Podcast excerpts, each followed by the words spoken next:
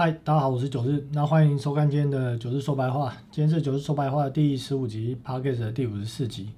那这个一个礼拜过去了，活过来了，这个礼拜看起来是可以录音哦。那好，首先来看一下，呃，今天哦，在本周主要讲两个主题哦。第一个部分呢，呃，最近金融股跌得很惨哦。那到底是哪个老师跟网红告诉你金融股可以在这边做定存的？回想一下他们的理由跟说法是什么？那我们也大概简单的解析一下金融股为什么会跌成这样了。那后续呢，可能会何去何从？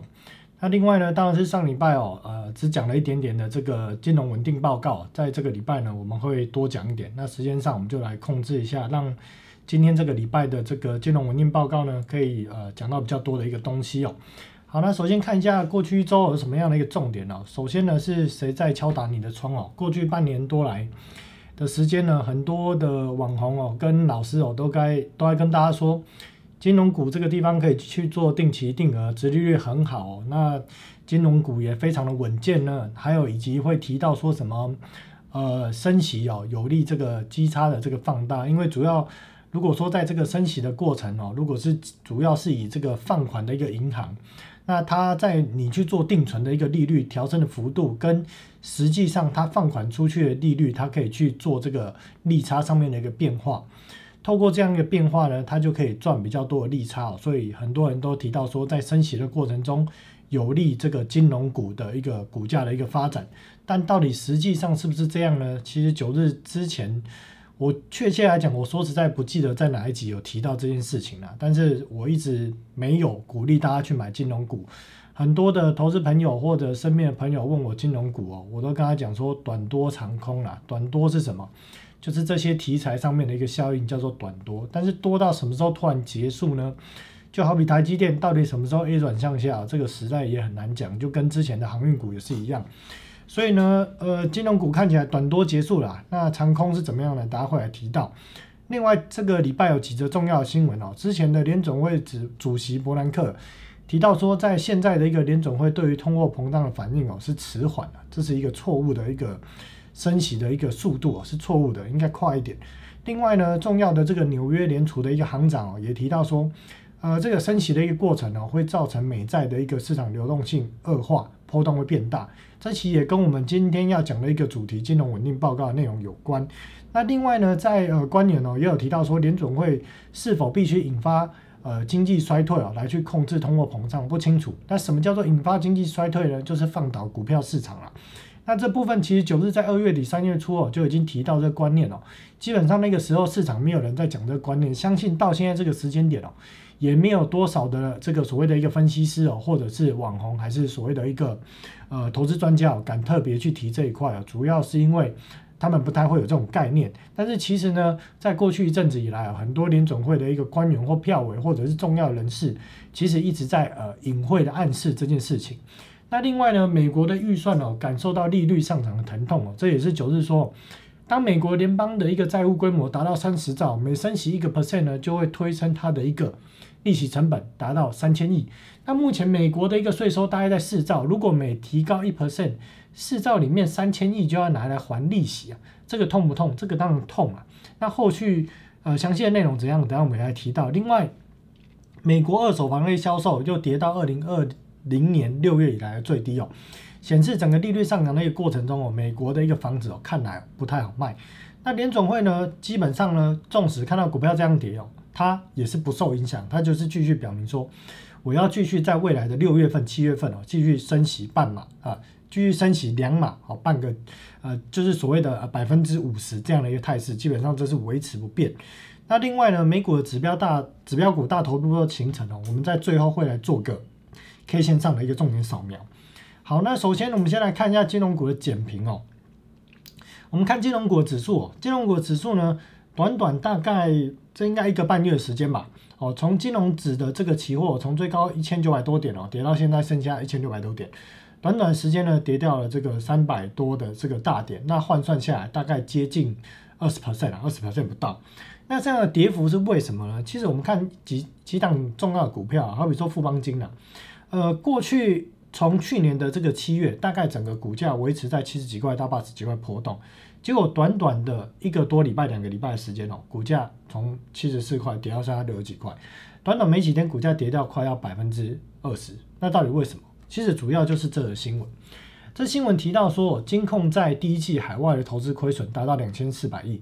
那详细的内容这边写到说，金控今年首季海外投资大失血，账上损益由红翻黑。那其中亏损的地方包含了大陆市场亏了五百亿。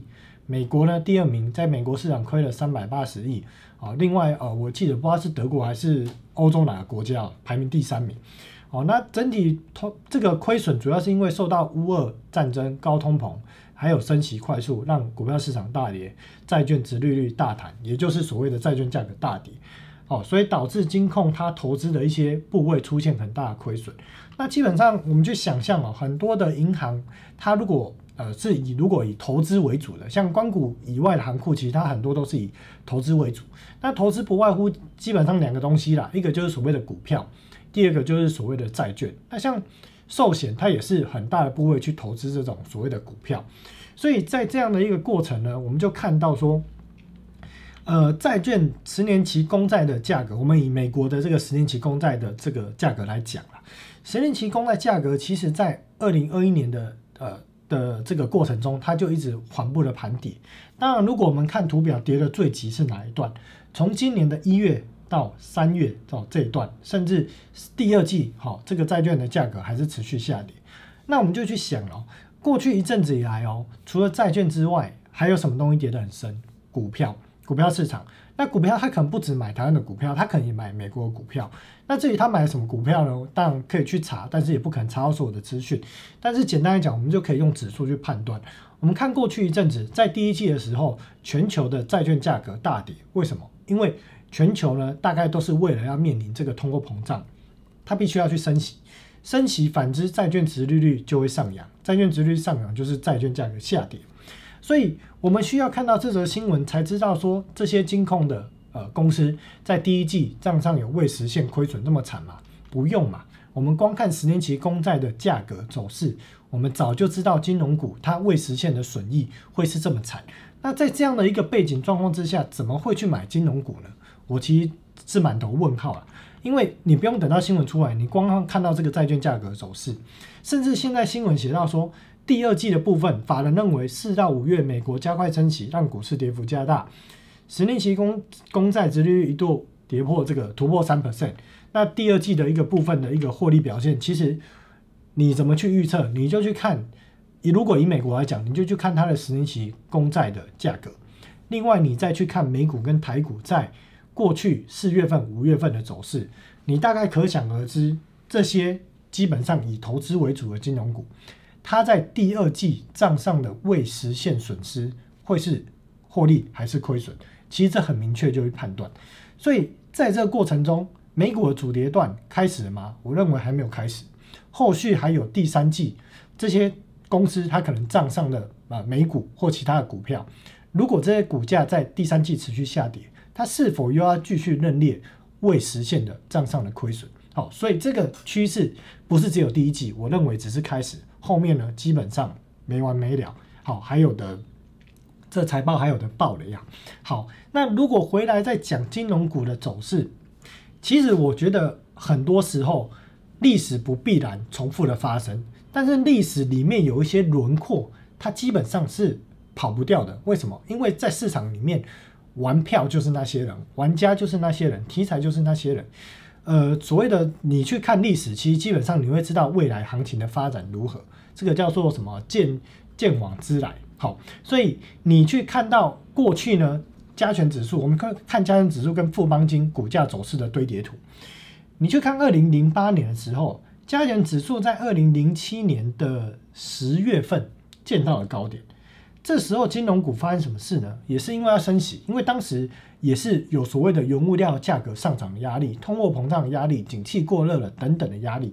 当然，其实美国的所谓的呃雷曼兄弟这个次级房贷出现问题的时候，在二零零七年的五六月其实就已经出现问题，只是当当时还没有爆哦这件事情，它就是闷烧，所以市场呢也不在意。所以呢，我们看到加权指数在五月、六月，二零零七年的时候，它继续推升。那到二零零七年的十月份见到高点的时候，金融股呢整理完，加权指数开始盘整的过程中，金融类股的指数也可以啊，这当然也可以去堆叠金融指数了。金融类股、金融指数呢，它就继续上涨。为什么？市场一样在反映同样的题材，就是所谓的升息，升息带动了利差放大，有利银行股。这个故事，这个题材又再拿来讲。二零零七年讲一次，二零二二年再来玩一次，基本上老调重弹啊，一样的东西。所以呢，其实对于很多股市新进的投资朋友，不要觉得说。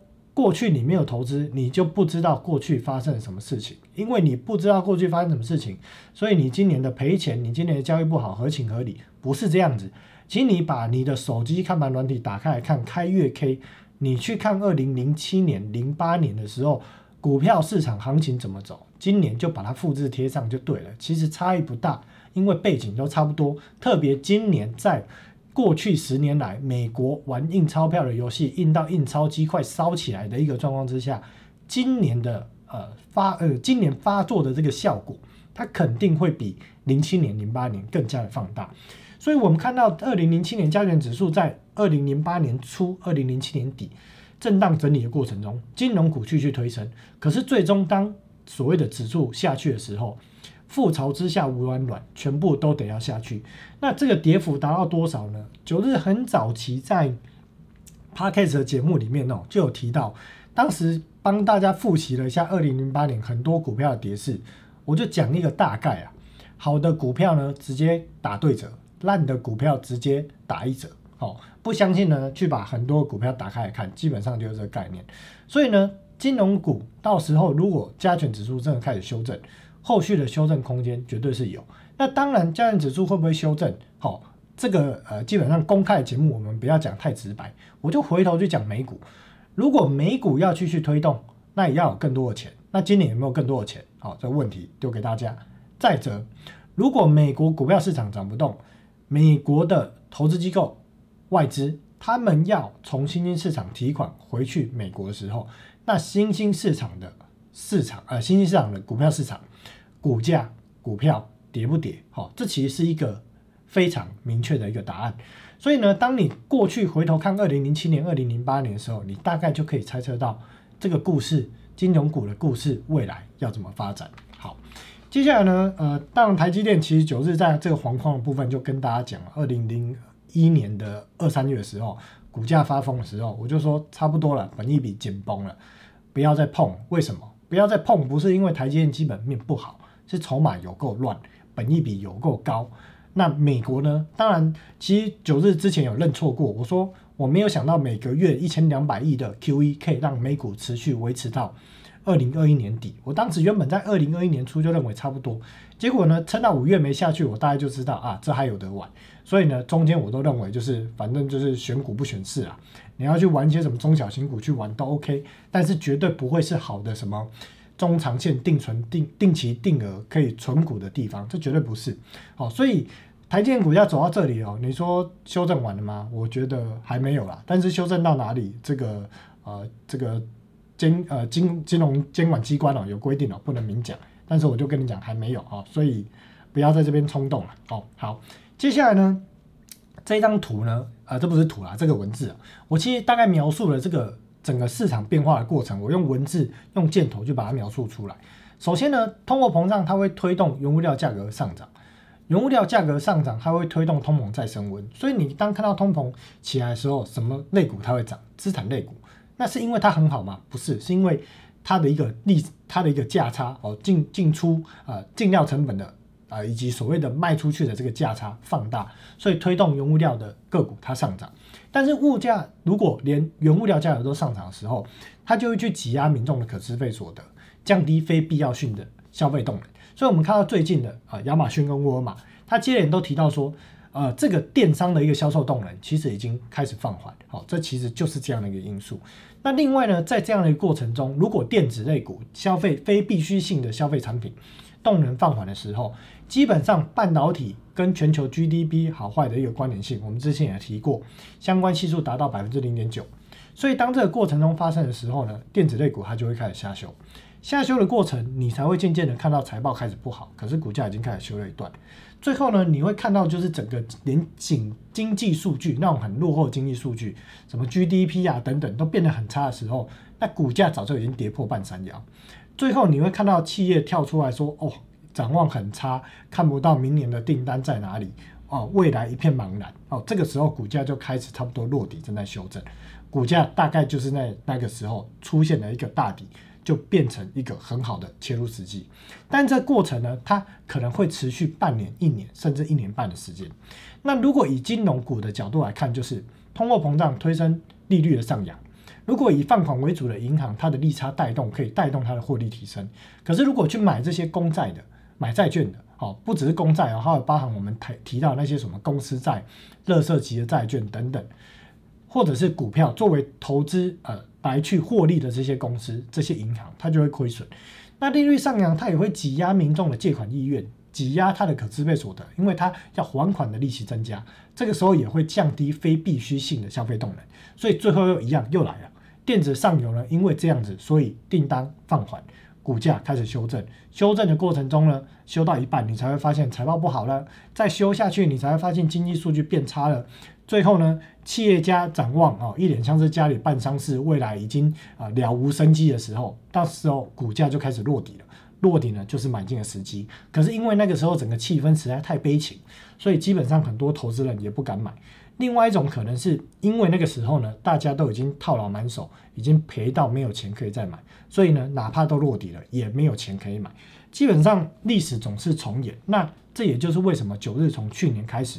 做这个九日说白话节目，希望呢就是能够帮大家避开这一次的景气循环。好，我认为今年绝对是景气修正循环的一年啊。从我在货币市场、美国的货币市场解读看起来，今年应该就是修正的一年。好，那另外呢，当然也有新闻提到说，呃，今年很多的民众哦在买这个高股息的 ETF。我之前就讲过了，美台湾的 ETF 哦，其实很多的有的离离扣扣没的这种所谓的。管理费啊，交易成本哦，或者是所谓的一个呃股票的投资的转换的一个成本等等。但像之前有所谓的什么原油正、原油反，它基本上都是投资原油的期货，所以它的转仓成本也都算在里面。但是这时间点呢，我认为绝对不会是好的，呃，所谓的做定期定额买配股配息这种股票的时间点，我认为绝对不是啦。那是还不是？最终这个答案是正确还是错误？我们到二零二二年的年底来看哦。这个答案基本上就会揭晓。好，接下来重点新闻扫描。第一个，伯克兰说联总会对通货膨胀反应哦迟缓是个错误。呃，他是之前的联总会前主席哦，他提到说，呃，这件事呢，为什么联总会这次反应那么慢？好，讨论的一些问题，他提出的问题是，为什么他们要推迟？为什么他们要推迟去做这个升息的这个反应？那他其中的一个理由是讲说，联总会可能不想要冲击市场。那讲到这句话就很好笑了。联总会到底是为美国的民众而服务，还是为了美国的银行家而服务呢？这件事情九日在之前就提到过，基本上联总会根本摆明的是为了美国的银行家而服务。美其名说，透过降低的利率，透过所谓的货币宽松，让企业可以做更多的这个所谓的投资，让民众可以做更多的所谓的投资理财。但其实实际上，它面向的是美国的银行家，因为每当利率压低。当所谓的量化宽松对美国的银行家、对美国的这些金融玩家来讲，他们的开杠杆成本就很低。他们刚开杠杆成本很低，他们就可以透过层层的杠杆、层层的杠杆去得到最大的一个报酬。所以基本上呢，联总会不想冲击市场，绝对不是为了投资人，而是为了美国的银行家。所以呢，鲍尔在上个礼拜还是上上礼拜也提到说，他认为他升息升得太慢。大家还记得吗？在二零二一年整个三月份到年底，鲍尔一直在讲说，通膨只是暂时的，通膨只是暂时的哦，每个月都是通膨只是暂时，听到都会背了。结果他今年说啊，早知道应该早点升息。其实这就表示说，联准会呢，在整个过程中呢，要么不是判断错误，不然就是被特定人士牵着鼻子走。好，那另外呢，纽约联联储的行长他也提到说，美债市场流动性哦。因为加息这件事情加的快，所以它产生恶化，波动性变大。那这件事情呢，我们等下就在金融稳定报告里面哦来去做提到。那另外官员有提到说，在五月十八号提到说，呃，面对呃引发经济衰退以降低通货膨胀哦，这是一个悬而未决未决的问题。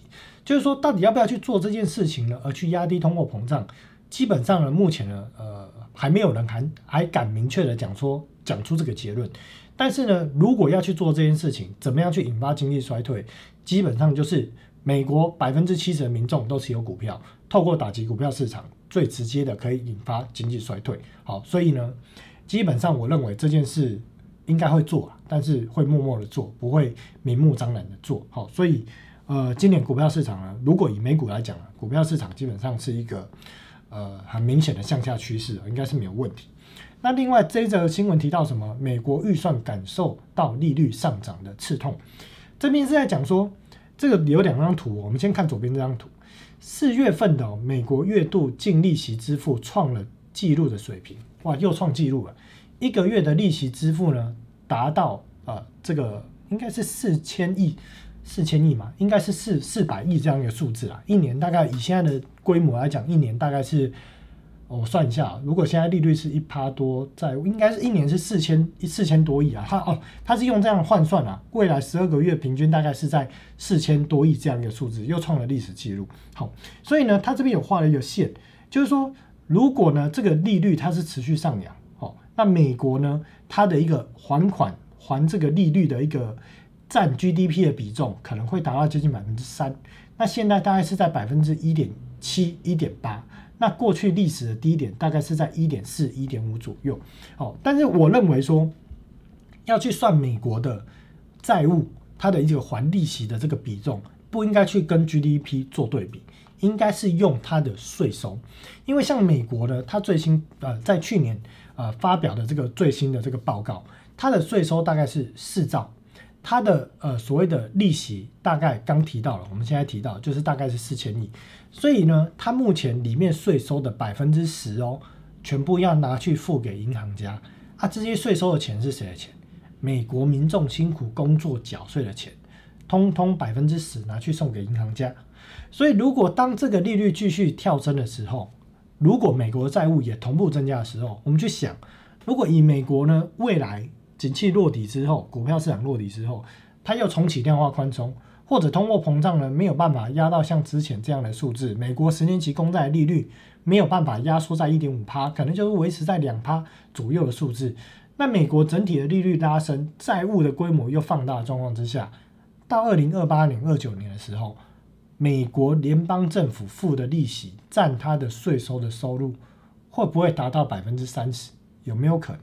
好，这是我们未来好这个频道会继续做下去。未来十年内，我们会在呃股票市场，到时候呢带投资朋友呢去寻找怎么样去做多的标的的过程。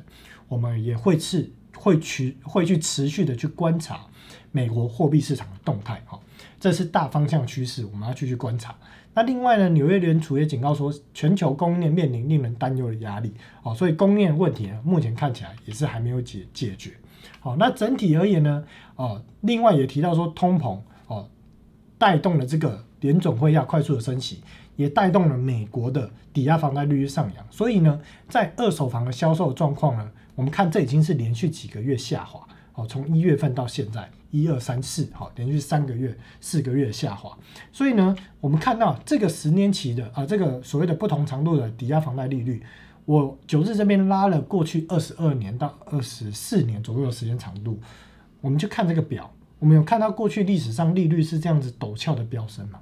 没有看过，这真的是空前，不知道有没有绝后。我觉得应该不会绝后了，在未来十年之后，甚至十年不到的时间，可能会再更疯狂的调升利率一次，因为可能通货膨胀失控。不过现在还有点久，我们以后再来谈。但是我们看到这个利率快速拉拉升的一个过程中哦。不论是对美国的新屋销售或对二手屋的销售，其实都已经产生了直接性的冲击。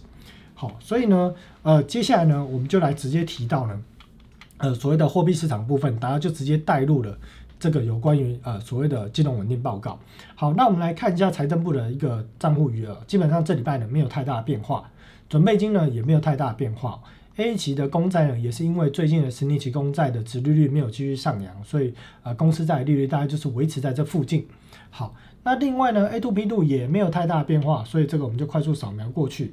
好，接下来我们就进入到呃联准会的金融稳定报告。那我们在上个礼拜哦有简单的介绍一下，它里面四个重点，一个是资产的估值，第二个呢是企业跟家庭的借款，第三个是所谓的。金融部门的杠杆融资，再来是资金风险。好，那首先呢，我们就先来谈所谓的这个资产估值的部分。那资产估值的部分呢，呃，就大概有提到说，美国的国债收益率呢明显的较高，但是相对应相应的预期现金流量、实物跟金融资产价格仍处于高位。好，那接下来用表来看。呃，国债的波动率放大，市场深度变浅，都意味着交易风险持续提升。这个我们在上礼拜有提到，这礼拜就简短的讲哦，因为后面还有东西要讲。它大概就是在讲说，呃，刚记得我们有提到一则新闻，就是纽约联储讲到说，因为利率升得太快，所以国债的这个波动变得很大。这其实就是在讲说，国债的波动率放大。那我们看在二零零八年的时候，这边哦有没有喷上去？二零二零年的三月份也是喷上去。所以，只要一旦美市有事情的时候，美国的公债的隐含波动率它都会放大，因为它的市场深度变浅，买卖盘变薄，市场愿意交易的人变少，所以就会导致它的波动率放大。所以我们看到呢，在这个波动率又放大的过程中，就要知道说，现在美国的公债市场非常的不稳定。如果公债市场呢出现失控的行为，它势必会传导到股票市场。好，当然还有其他市场，但是。呃，相信在听节目的投资朋友，你最关注的是股票市场，好，这个一定会影响到。好，那接下来看不同期限的国债市场深度，深度就是在刚讲买卖盘，深度越厚当然越好，因为它的波动率会越低。但是我们看到呢，在二零二零年的这个三月后，市场深度瞬间不见。哦，那现在呢，是从二零二一年的七月份，这个市场深度，不论是五年、十年、三十年，它都慢慢的在往下荡啊。那那三十年的市场深度是比较高一点。可是五年跟十年呢，就来到了相对的这个低档的位置。所以如果这个市场深度呢持续又变得越来越浅，越来越浅，那公债的价格波动就会越来越大。如果公债价格波动越来越大，对于这些开杠杆的玩家，他们是不是借了很多公债？当他们借的公债价格异常的波动，或者他们用所谓的小空间的套利要去锁利润，结果这个套利的这个。呃，波动正常的这个波动，突然因为市场深度不见了，突然因为所谓的隐含波动率放大了，而这个这个价差呢，出现他们意想不到的一个波动值的时候，他们就可能会产生呃突然间的一个亏损，这个时候他们可能就要去做解杠杆的行为，一旦解杠杆，就会去抛售其他部位的资产，好比说它可能是呃公司债的资产，可能是 MBS 的资产，可能是股票资产等等，他就会去做抛售。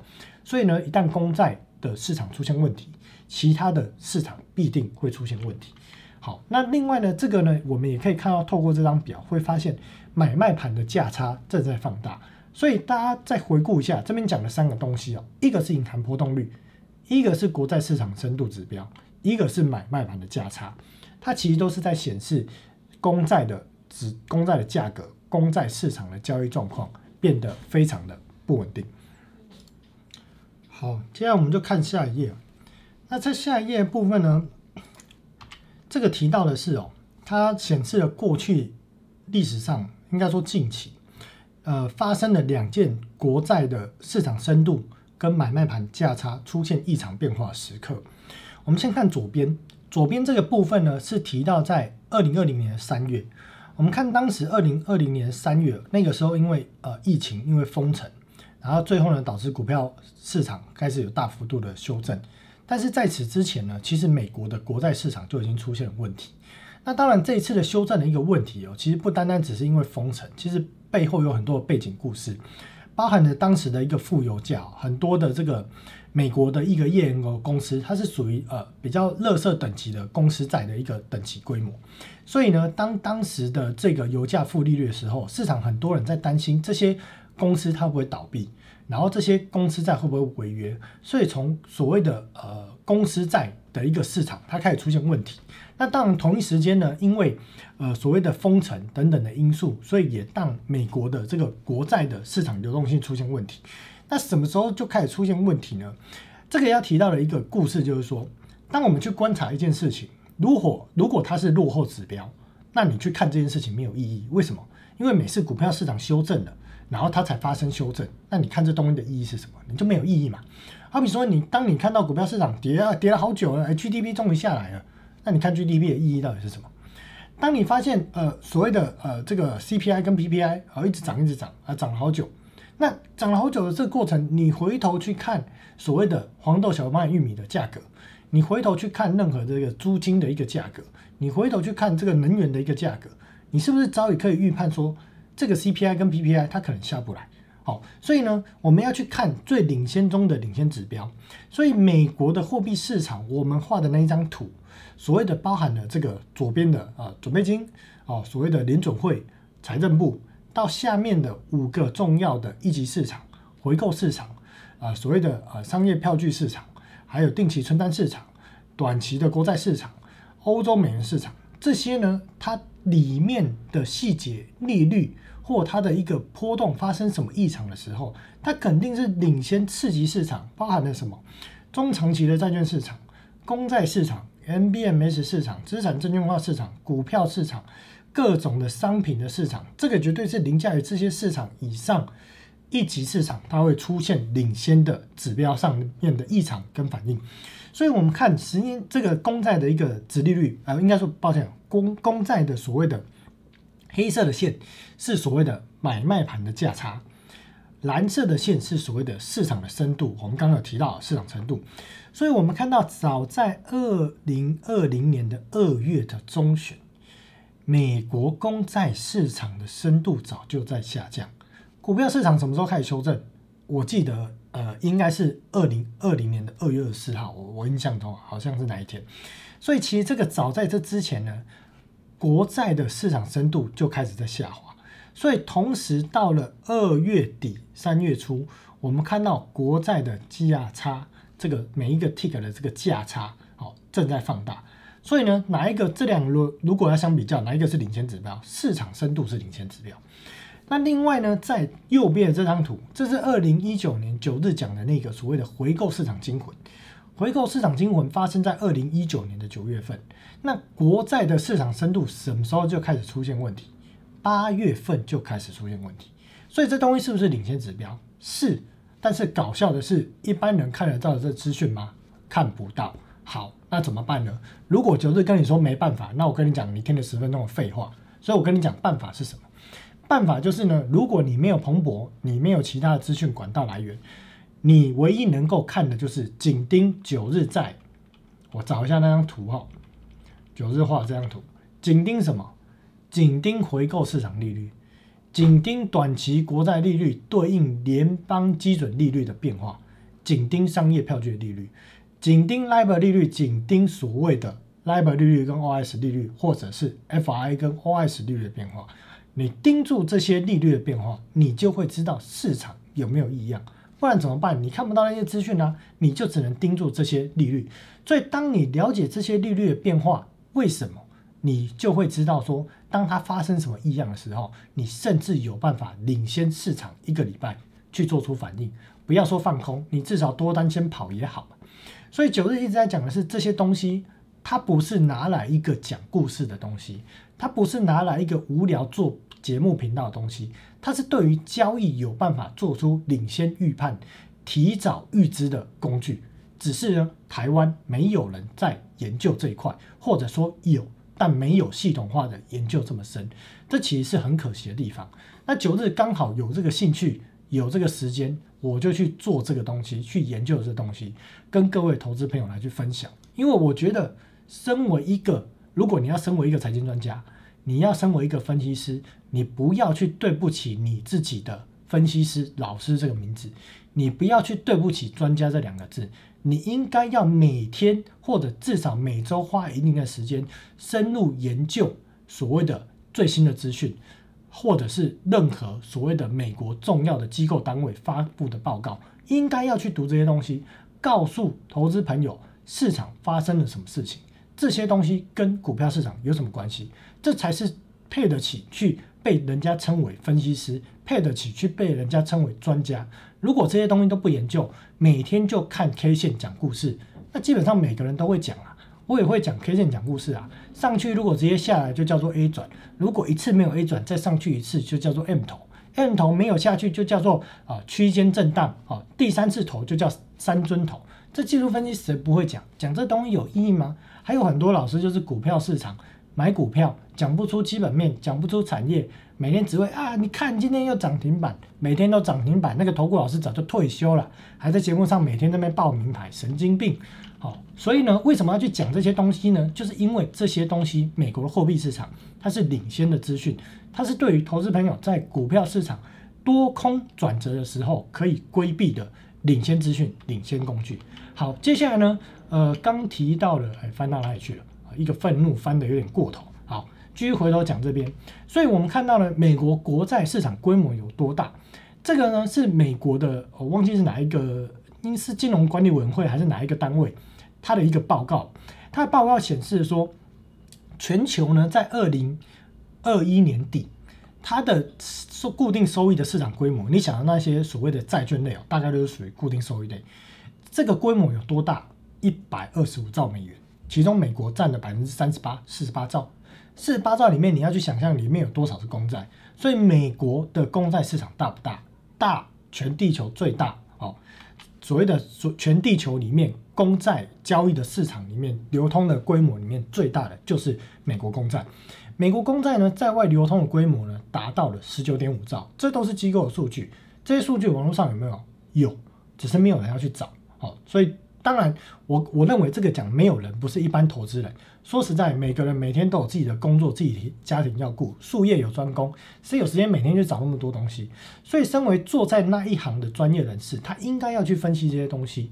好，这个我认为是呃职人精神啊，我认为是这样子。好，所以我们看到美国国债流通在外规模达到接近二十兆，好，其中呢，在这个呃短期的部分，短期的国债。bill 这个占了百分之七十几，note 中长期、中期的占百分之二十，长期的占百分之三。所以我们会知道，美国的这个十年期公债殖利率或美国的利率一直上扬的过程中，美国它的一个短债一直在重发，一直在重发。随着利率的上扬，它的这个发债成本越来越高，越来越高。所以这也就回头提到我们一开始提到说，为什么现在美国它的一个过去平均的发债的一个利率在一点五帕，未来如果随着联邦基准利率上调之后，它可能会来到二，来到三。那到时候呢，它每年要还的利息三十兆规模来讲哦，的百分之三就是九千亿哦，那多不多？一个是四千亿，一个是九千亿，多不多？这差异非常大。所以美国呢，不论是白宫，不论是联总会，不论是财政部，非常害怕通货膨胀失控。所以我们抓住这个主轴，九日从去年底今年初就一直在讲，通货膨胀绝对是二零二二年。唯一的一个最主要市场要关注的东西，你看越来越多市场的分析的呃财经专家、人士、网红等等，是不是一直在讲通货膨胀？过去有讲吗？过去不太讲，九日从去年就开始讲。好，所以呢，我们的在看这些东西的方向是正确的，这也才能够去引领投资朋友，或者是有办法去让投资朋友规避风险。主要就是远光要看得远。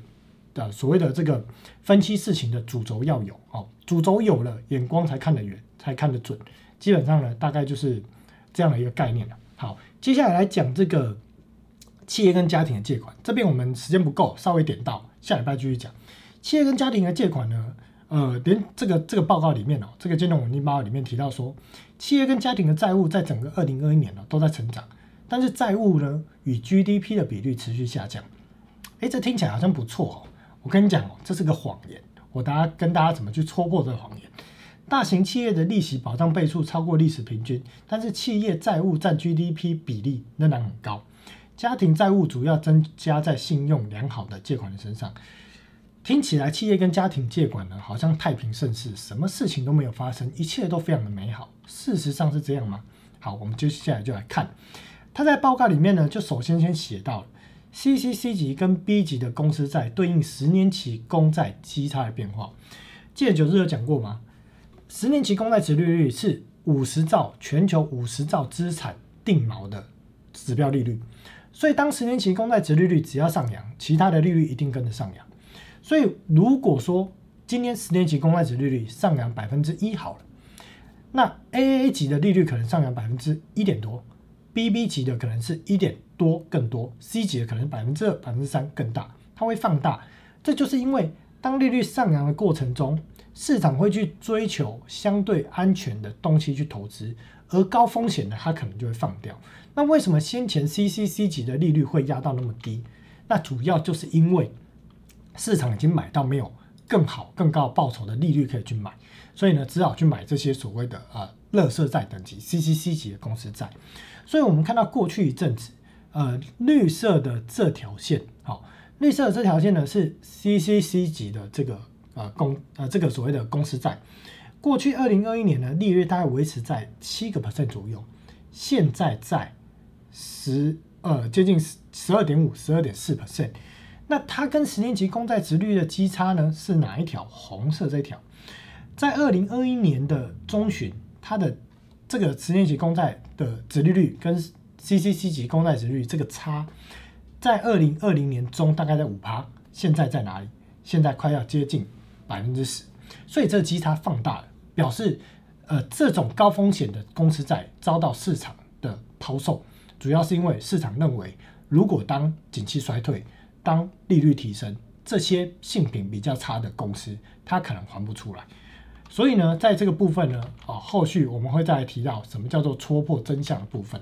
好，在下礼拜我们继续讲啊。那九日不是故意拖，我一直在讲说这东西很深，我们要好好的去解，不要随便去乱解就把它讲完。